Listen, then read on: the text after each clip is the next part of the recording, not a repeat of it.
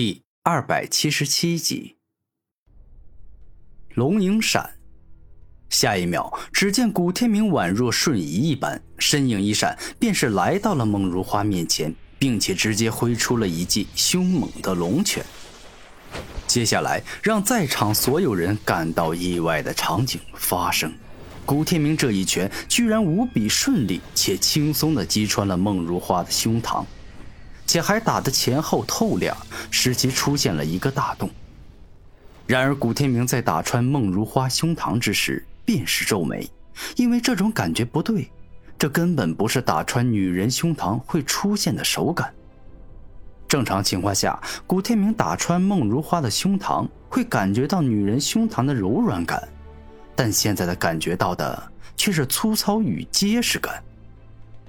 果不其然，孟如花刚被打穿，便是变成了一座跟她长得很像的木头雕像。这是木替身，根本不是孟如花。聪明反被聪明误，古天明，看来你还是不够聪明。正常人都会想到跟掌握植物类武魂的敌人战斗，应该要直接攻击主体。那身为天骄第一人的孟如花，又岂会不克服自己的弱点呢？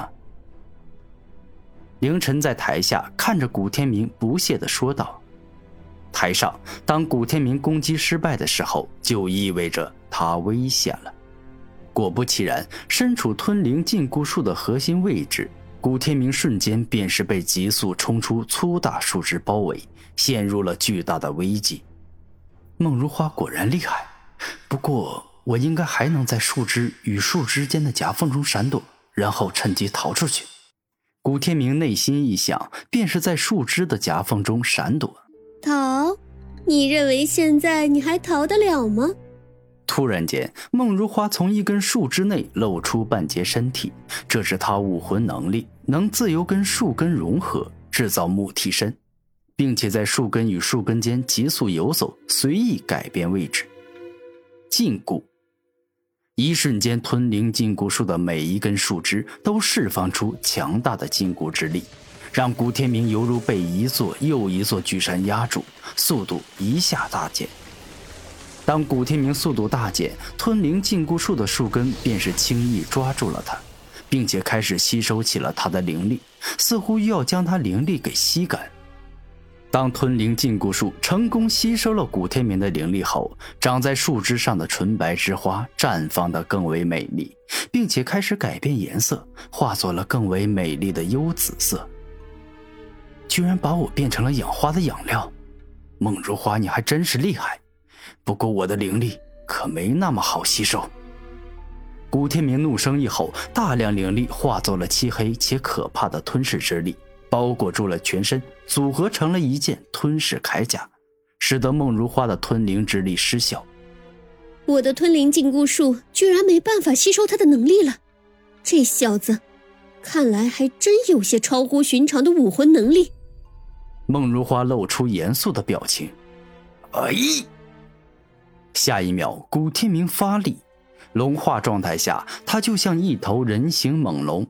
当吞灵禁锢术的吞灵之力没用后，现在只要把禁锢之力破除，他就能重获自由了。哼，你以为只有了禁锢之力就会轻松不少吗？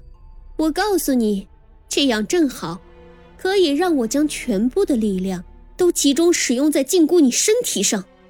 孟如花双手一合，将自身的大量灵力注入吞灵禁锢术中。没有一个笼子。能困住暴怒的猛龙，古天明爆发了。这样一直被一个女人捆绑着，实在是太难受了。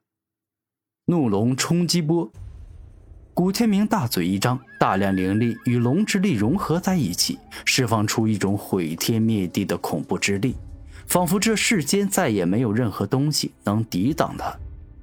而事实也确实是如此。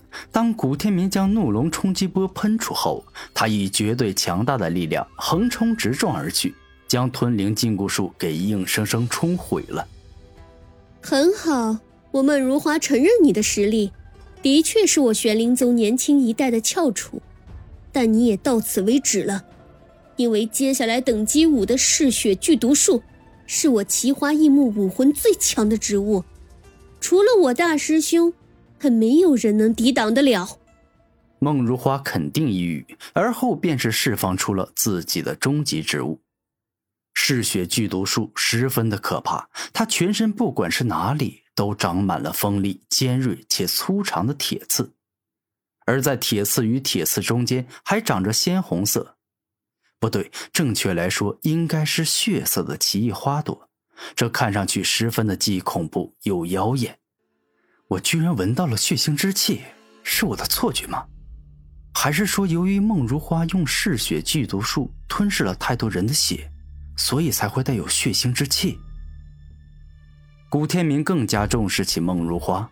虽然她是宗主之女，但她能坐上二师姐的位子，凭的是过人的本事，而不是关系。别怪师姐，我提前没告诉你。我这嗜血剧毒术杀了数千人，吸食的血液加在一起。都快可以汇聚成一座湖了，所以你若是一个不小心身受重伤，可怪不得我。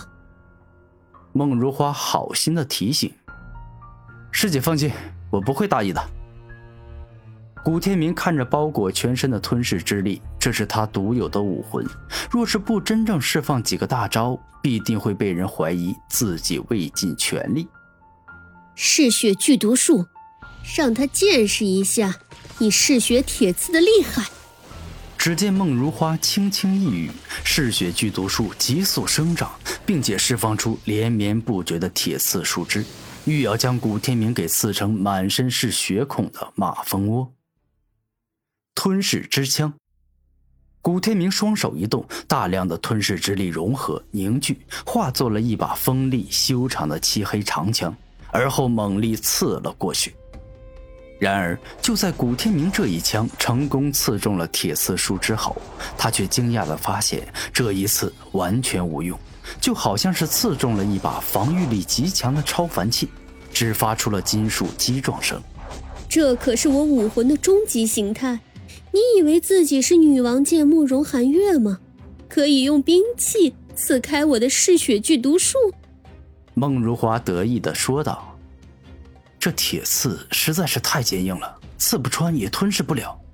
想要打败它，除非动用吞噬之道的真正力量，将吞噬灵力与吞噬体力的能力也一起使出。开玩笑的，那个绝对不能用。这场战斗最终的结局只能够以我失败告终，所以我差不多再发个大招便好了。